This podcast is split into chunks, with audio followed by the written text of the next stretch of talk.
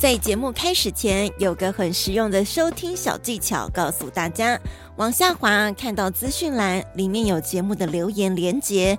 如果待会你听完觉得诶不错哦，请五星评论加留言，还可以抖内请我吃一块软饼干，让我们继续创作。过去还还没有接触到能量学之前，还不了解说哦，原来万事万物都有能量。你所面对到的人事物，都来自于你自己内在能量的投射啊。所以是我们的投射，不是他们影响我们。嘿，我们一起成长吧。关于长大与变老的事。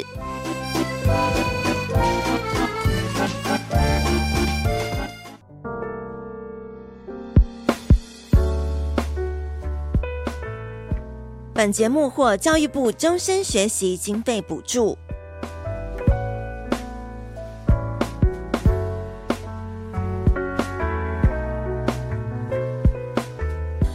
收听关于长大与变老的事，我是 IU 飘飘。在这集节目当中呢，我们想要来从大家的生活面开始学习啊、因为从小啊，我们在家里啊，然后好一点的这个家庭环境，就是爸爸妈妈会照顾好，教导我们怎么收玩具开始。那这件事好像从我们生活当中一个很基础。很基本的事情，但是没有想到，在近几年来，有关于家里的收纳和整理环境这件事情，成为了一门专业。所以今天呢，特别邀请来自我们台南的平安姐姐，还有姐夫，这对？夫妻档哦，他们从事的就是收纳整理这样子的专业性质。然后今天特别请他们来到我们的录音间，来跟大家分享。Hello，平安姐姐、姐夫，你们好。嗨，各位大家好，我是平安整理团队的整理师平安姐姐。我是姐夫。嗨，姐夫，好可爱！哎，没想到我们有姐夫。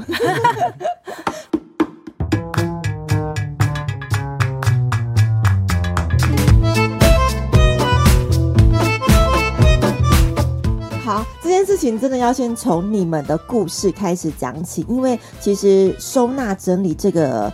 啊，行业别应该算是这几年台湾比较行，可能在国外又稍微再往前进步，不用快一点了。嗯、那就从你们的故事开始讲起，呃，先从平安姐姐开始好了。好的，嗯、呃，没错，的确是在整理的部分，我们从小都在整理。嗯，但是其实当它变成一个专业的时候，是在四十年前，在美国就就已经有整理师这个行业了。四十年前，他的整理就是从家庭整理这块开始吗？没有错，嗯、就是由呃几位女生，然后开始。在家里面组成了一个协会，然后到更多人的家里去协助整理这件事情，让整理变成一个专业。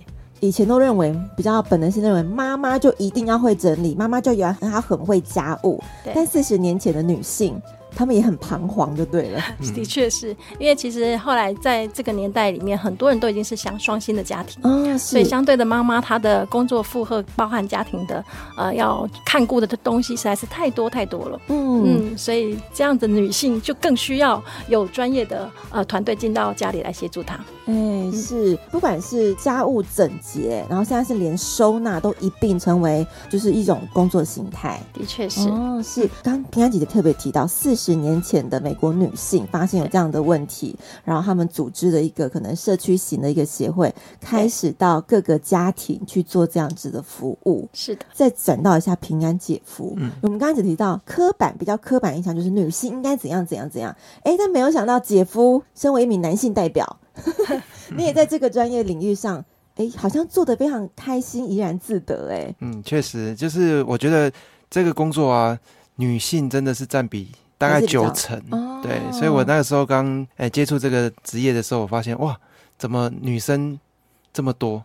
但是我觉得这个也是一个很有趣的，就是我们在很多的女孩子当中呢，男生他当然也是有一个需要的一个点。对，尤其是你，我们可能思考方式啊，归纳收纳方式可能逻辑不一样。对，对，像我们处理化妆品跟更衣室很厉害，哦、但是他处理五金跟那个清洁用品，还有车库啊，然后以及那些重机的呃脚踏车东西装备，它就很厉害。或者是储物空间之类的，哦，都对我们来讲是比较没有那么。困难，再还有就是体力。嗯，体力上，如果有些重物的话，是，哎，蛮有趣的。没想到在工作形态上还是稍稍有点不一样的。对对对，在这个重物的部分，有一个特别要提，他为什么会成为整理师？因为一开始只有我一个人，就是一个人的工作室开始，哎、嗯，对，然后呃，开始我每天当我到客户家去服务的时候，居然发现我每天回家的时候，我整个人都疲累的，太累了。然后他就会对我唱一首歌，亚兰亚兰一类的。听众朋友知道这首歌吗？年代应该不太知道。觉得他怎么会这么累的时候，我想说，哎，我可不可以去体验看看？所以过去我是一个，我过去的职业是职业军人。哦。对。然后我在那个过程当中，我想要转，因为要准备要想要退伍进职场，这样我就想说，哎，试试看这个职业到底在看在在在，在做些什么事情。嗯。所以我就说，那我利用休假时间陪他去。做做这个工作是，哎，去到那个家庭工作的时候，发现哎，自己其实有另外一个面向我可以发挥的，而且是我觉得也蛮有趣的，在那个过程整理过程当中，也可以听到很多人家的家庭故事、生命，甚至是生命故事。真的，因为你们是真的是直接到进入人家的家庭，通常很多，比如说家庭，它是一个比较。隐秘性、私密性比较高的，但是你们是进入到那个家庭，对，然后可能看到很多照片的啦，还有很多琳琅满目的回忆的小东西。哎、嗯，那刚刚讲到你刚刚以前是军人，会不会这个特质也是军人比较有有条有理、军事化，把所有收纳收纳空间全部军事化管理？应该也是有有有有训练到啦，有训练到，对，呃、是好，所以是平安姐姐，您先踏入这个收纳的。专业领域里面，当时候你们是已经结婚了吗？还是交往的过程？呃，是结婚后。其实我们进到整理这个行业比较特别，嗯，因为其实我是在七年前进到一个生命能量学的课程，嗯，嗯，在这个能量学的课程里面，他有提到了他其中一门课叫做断舍离。哦，原来物品它是有能量的，然后透过理解我跟物质之间的关系，原来会对我的人生影响那么大。哇！它是有点悬了，就是每一个物件，它不是只是一个没有生命的物体，能你从能量学这个部分认识到。每一个物品的价值，没错，就像你刚才在测试麦克风的时候，嗯、你要呼唤麦克风醒来，请他醒，他醒来。对，所以我们在呃，我们常最重要的理念就是万事万物其实都有能量的。嗯、你看是它呃不会动，但其实它都在一个高速震荡频波里面，跟我们的人的能量在互振，在共振当中。哦、所以你所拥有的物品就很重要。你拥有的是让你开心喜悦的物品，还是你拥有的东西都会让你陷入一个自责或内疚的状态里，陷入沼泽里面？对啊，所以这个这个蛮物理科学了哦，它不是只是一个很家务性，开始有物理科学进来。像是我有看到资料，就是平安姐夫有一个是获得，应该是一个中华国际能量空间整理师。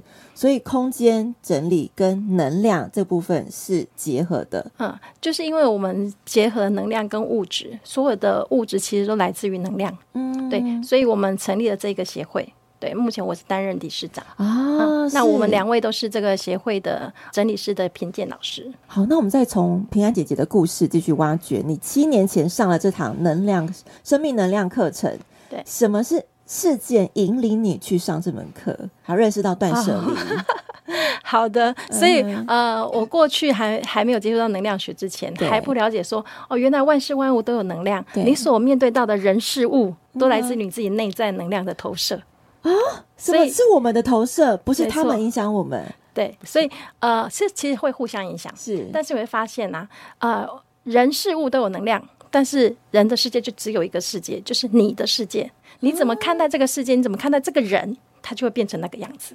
所以，很像有些什么吸引力法则啊，也是类似这样的概念。对，所以我们从也许你要处理处理事情的时候，相对的很复杂；你要处理跟人的关系更复杂。嗯。但是，我们有没有可能，如果你要好好的呃调整自己的能量，累积自己的能量的时候，我们可以从最简单的跟物品的连能量连接开始，感觉像是从基础。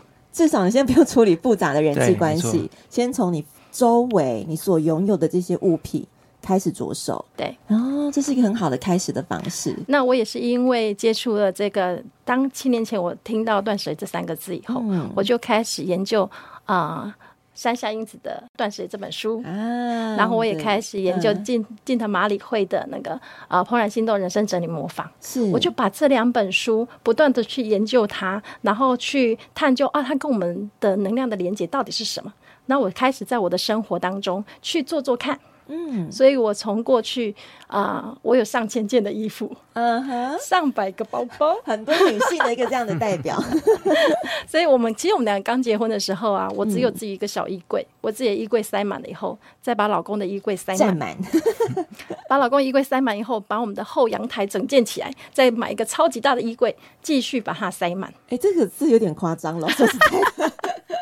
这还不是极致，还不极致。所以呢，就是我后来到后来，我真的呃，东西我只会找地方找收纳箱来塞，所以我后来断舍离的呃衣服的收纳箱也高达三十个。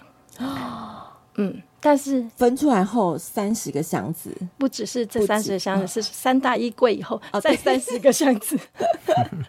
但是看似呃，当时我拥有这么多的物品，应该是要感觉到很快乐哇！拥有的东西这么多值啊，对。但是那时候却是我人生最痛苦的时候，在那个状态之下，我事业呃创业三次失败，嗯，我负债上千万哇，然后跟我老公那时候是要离婚的状态。就整个自己的状况不好，包含你的事业，嗯、然后刚刚提到的家庭、老公的关系。所以，当我开始慢慢去研究我与物质的关系以后，嗯、我才发现，原来我给出去的都会回来。我给出这些物质什么样的感觉，这些感觉都会回到我的生命当中。所以我给出这上千件的衣服，都是被忘记、被冷落，然后被不在乎、他们默默在角落上哭泣。是的。所以我发现啊，当时我人生为什么这么没有不会感觉到我是有存在价值的？嗯哼，他有自我怀疑。对，我对这么多物品都是给予这样的感觉，所以这些感觉都会回到我的生命当中。是，嗯，我可以冒昧请问您那时候大概年纪是大概几岁？我现在四十八，所以七年前四十一，四十一。当时我们已经结婚十五六年了。哦，那也有一段长时间。对对对，其实对彼此的了解应该是蛮熟悉的。嗯，但是却在四十岁那年左右。发生这样子，让你觉得生命当中好像很大的打击，是，然后开始怀疑自己的过程。嗯、那其实，在你们的呃婚姻关系过程，包含就是平安姐夫，嗯，你有发现你的太太那时候面临这样的状况吗？有啊，我就是觉得，因为我们在部队嘛，嗯，有时候就是休假回家的时候，觉得奇怪，我回来的时候你怎么一一直都我给你给你那么多，然后。对你这么好，然后你一还是不开心，然后常常在控制我 啊，然后我去哪里的时候要跟他讲，然后要控制我，说没有安全感，对对对。然后我我怎么对他好，他都觉得他感受不到我对他的爱。哇，所以那个转捩点就在那个时候，然后让你，但是你没有放弃自己啊。有时候有人一步一步选择，就这样选择错下去，所以也有可能是婚姻就失败结束了，然后自己可能也走到另外一条路，嗯、但是。很很特别，是你从万物之中那个感觉，那一堆东东西当中逃 跑，挣脱出来，挣脱出来，对，然后看见了曙光，的确是。所以呢，就是因为透过我一步一步去整理我这些物品，嗯、我不断的去问我自己，我为什么要拥有这么多的东西？嗯、才为，然后也相对的也对应到我对它的控制。比如说，我当时最难断舍离的就叫做亲子装，因为我所有的。就觉得好可爱，舍不得，很有回忆。亲，因为亲子装代表了我们是一家人。啊、那因为过去我在情感上有可能有很多的创伤是没有去被疗愈的。哦，但是我就会想要借由我跟两个女儿穿着可爱的亲子装，嗯、然后就拐骗爸爸 也要穿着亲子装，所以我就会跟所有的人证明说他是我的老公，你不要动他。对耶，这个一起穿出去走在路上，其实会被证明的，大家眼光是会注视的。是的，而且而且还有一个点就是，其实我我们的年龄差是差了八岁，欸、对，所以他会相，所以相对。老婆就会比较没有安全感，她会觉得我还我年轻，然后她她她的年纪，然后慢慢的在生活对，然后又在部队常常又看不到人，确实相处时间也比较少的时候，开始有很多不同的想法了。是。呃，年龄差的婚姻，然后刚好你是到了四十岁，因为我先前访问了四十岁加的女性，她们是更。更喜欢自己，更觉得自己是过去的三十几岁是很挣扎，是有很多角色。嗯、但你反而是到四十岁开始，那个时候有很大的一个挑战。的确，嗯，我常会问自己啊，我已经苦了这么久，我到底还要让自己再这样受苦多久？所以在那个当下，我就觉得我的人生一定要改变，一定要不一样，我一定要做些不一样的事情，否则你用过去相同的自己，不可能创造不一样的未来。是对，所以我才啊、呃，所以我告诉他说，我想要去学习，我想要变不一样，他也非常的支持我去学习。哦，那也很棒。嗯、另外一半的正面直接支持是很大的鼓励，直接帮你往前推耶。对，这个这个是一一其一啦，但是我觉得最重要的是，我看到他的改变之后，我也进到。这个课程里面去了解一下，我到底我自己也有一些可以调整的，对，我要调整的地方在哪里？嗯，这也是我觉得这也是一个频率，然后夫妻彼此之间的一种频率的一种调整。对对对，哎，那其实我听下来，我就觉得不只是收纳了物质空间，也是收纳整理自己的一个身心灵，是。没有错。嗯，所以我常说整理没有那么容易，因为我们的我们在强调的是人生整个人生的整理，对，所以人生整理最外圈。最简单的就是物品的整理，真的。再进到空间的整理，再进到呃很多无形资讯的整理，包含你有多少的呃信用卡，你有银行账号，你有什么密码一堆、嗯、照片，哦、是是是，无限一直在买空间。对，但是最终最终你会整理到的是透过这个物品来看到你自己。所以我透过那个亲子装无法断舍离，看到原来我对爱情、对家庭有这么大的恐惧。哦啊、哦，是恐惧，对，嗯，害怕失去，没有安全感，所以我要去疗愈的是我这个部分，嗯、而不是一定一定要去执着拥有这件，一定要穿着亲子装才叫做我们是一家人。哎，是，这也让我想到，就是很多人在讲自我觉察、自我发掘，可能有时候大家找不到方式，但透过这一次平安姐姐你们刚刚分享的，透过旁边物质的整理，开始就会有一点点转机了。对，嗯，所以当你人生，我常说，当你觉得你的人生有卡关的时候，对，你试试看，从好好的跟你的物品连接开始，从整理你的呃，从整理你的房间开始，是。哎、嗯。欸，我觉得很棒哎、欸，就是访谈一开始就直接有重点，我就觉得抓这重点很棒，因为这是真的是一个大家平常不会去知道或是注意到，那其实跟我们生活真的息息相关。的确，对。好，那接下来我们刚刚大概了解了你们两位的相识，然后从事收纳的一个专业领域开始。好，然后接下来来讲到就是你们两位目前都在同一个工作领域工作了。我们刚刚讲到前面是夫妻之间的一个关系隔阂，到进入到同一个职场，然后同一个专业，其实分工上面或是工作起来，尤其你们两个以前是没有共事过的。嗯，我们两个其实是在工作上认识的。哦，反而是在工作上认识。他在打工的时候，他十六岁的时候进到肯德基打工，那我是他的店长。啊副理，副理 啊是哦，所以从那只炸鸡开始，对对。后来你就没有那个时候，没有那个时候应该是说，呃，因为那个时候要进那个学校嘛，啊，不就是要继续往上考，还是要进部队？那个时候我在在要考试当中，结果他受到情伤，所以我们两个才 就是搭在一起。然后我想说要去关心他一下，等等，哎，这两个就就走在一起这样子哦。对啊，所以肯德基爷爷 自己的缘分，对对对，没有错。所以我们认识已经二十几年了。是啊，对，认识二十几年，但是生活上的相处是哦。你刚刚提到，因为在肯德基，你们有一段是共事，然后一个是主管。然后一个是打工小弟，对对对对对。但是夫妻真的要一起工作，嗯，然后尤其生活工作几乎二十四小时都在一起，对呀，是很大的挑战。真的。但是我们也借由呃更理解彼此的天赋，然后我们开始去调整自己，包括我们两个，嗯，我们的个性是截然不同的，我们是非常异质的伴侣。对，我是一个很急、很快、很有主见，做什么事都冲冲冲的人。你看起来非常的稳重祥和，感觉是很温柔、很慢 慢条斯理的人。反而不是，在帮我踩刹车的都是我老公。是我让你刹车了，还是让让你踢到脚会痛？就是我还算属于比较慢的，然后也比较理智一点，所以都会他比较热情，所以有时候 有时候热情过头的时候，我就会有时候会跟他讲说：“哎，这个太想想看，对对对，我们慢下来，对，决定速度太快了，对啊，对对，所以你也因为他的步伐而调整自己的速度，你是愿意去这样子聆听的。”呃，其实一开始不愿意，但是碰了很多次铁板以后，就发现，哎，我老公讲的好像才是对的。我也许要多多听他的话。所以为什么我过去三次创业都失败？我每次只要有什么念头，对，我每次只要有念头，他一定支持我，支持我，给我无限的支持。但是等我们真的失败了以后，他还是在旁边陪伴你。然后我后来才会就去反思说，啊，原来。那时候他告诉我的是真的，我应该要静下来想一想，评估一下整个状态，是不要这么急着做决定。啊，那能遇到一个很好的刹车板的 老公。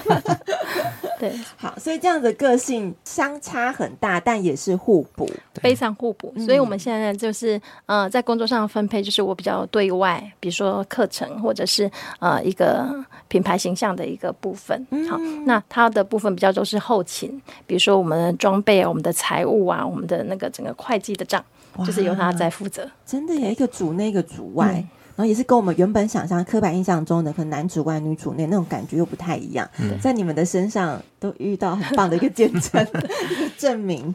是呃，我们来聊聊就是平安的收纳整理整个事业体好了。目前你们从事的工作服务有哪一些？关于长大与变老的事，在网络广播 BOSS Online 也收听得到，每周五晚上七点准时开播。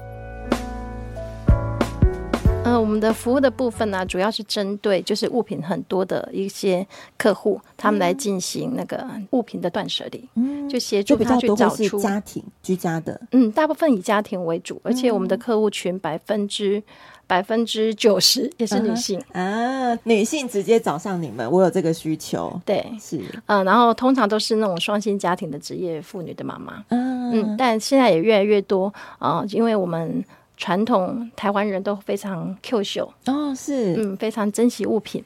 那所以这些长辈呢，他会让自己家里的空间呃物品都是会堆积如山的。对，嗯，所以他们的孩子可能就会心疼，觉得妈妈住在这样的环境里面。啊，他想要帮他做一些改造跟调整，对，所以越来越多有孩子来帮家人做预约的。可是这件事情，当你们去到那个家庭，长辈有说“哩哩哩哩麦来喝啊啦”，还是不要来？我觉得这样子很好啊，空间很好啊。嗯哼，就遇到什么样的挑战吗？这个故事非常非常的多，非常的多，而且都一直在上演。没错，对。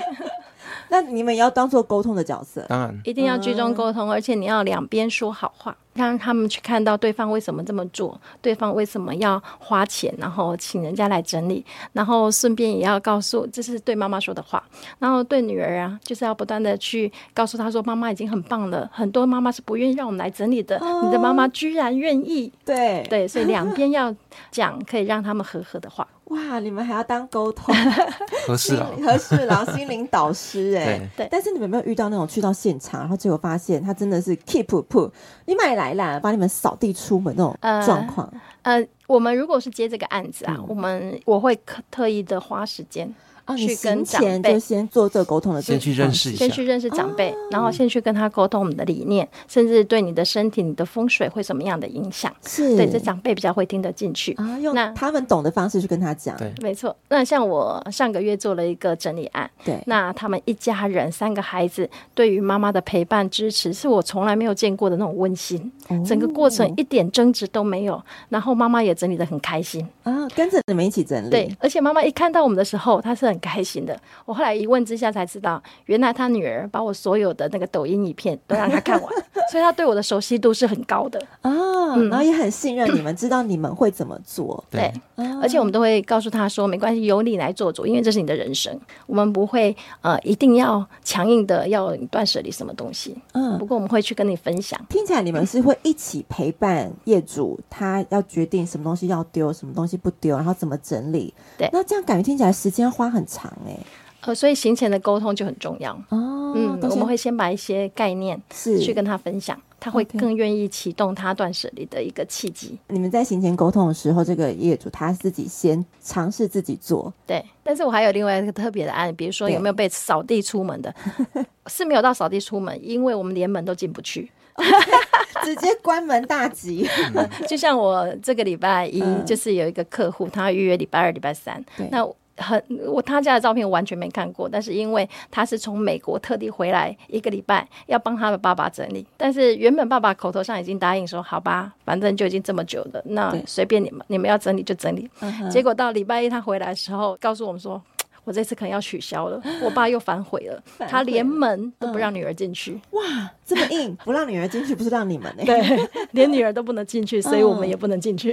嗯、OK，所以那个案子就目前搁置。对，就是像回应你们刚刚讲，就了解到每个家庭的故事。对，没错、嗯，是。好，然后接下来再请你们来分享，就是我们刚开始讲到说收纳整理，它可能是一个我们看似很基础基本的，是不是也可以来反推？就是到底收纳整理跟我们自己的关系，我们要怎么样来认识或看待？我觉得是这样子，就是我们在每一个整理的过程当中，我会发现说，其实为什么你的环境会是这么的混乱？其实也是看到你的内心嘛。但我们怎么样去看这些物品跟与人的关系？收纳收纳重不重要？其实并不代表说每个人都还是要，我们都是克制化的方式。哦，跟他聊过之后，跟他讨论过之后，跟客户可能有一些呃了解，哎，知道他的状态之后，我们再去做整理。但当然，整理它有很多的方式，对，那是不会是收纳是在最后端哦。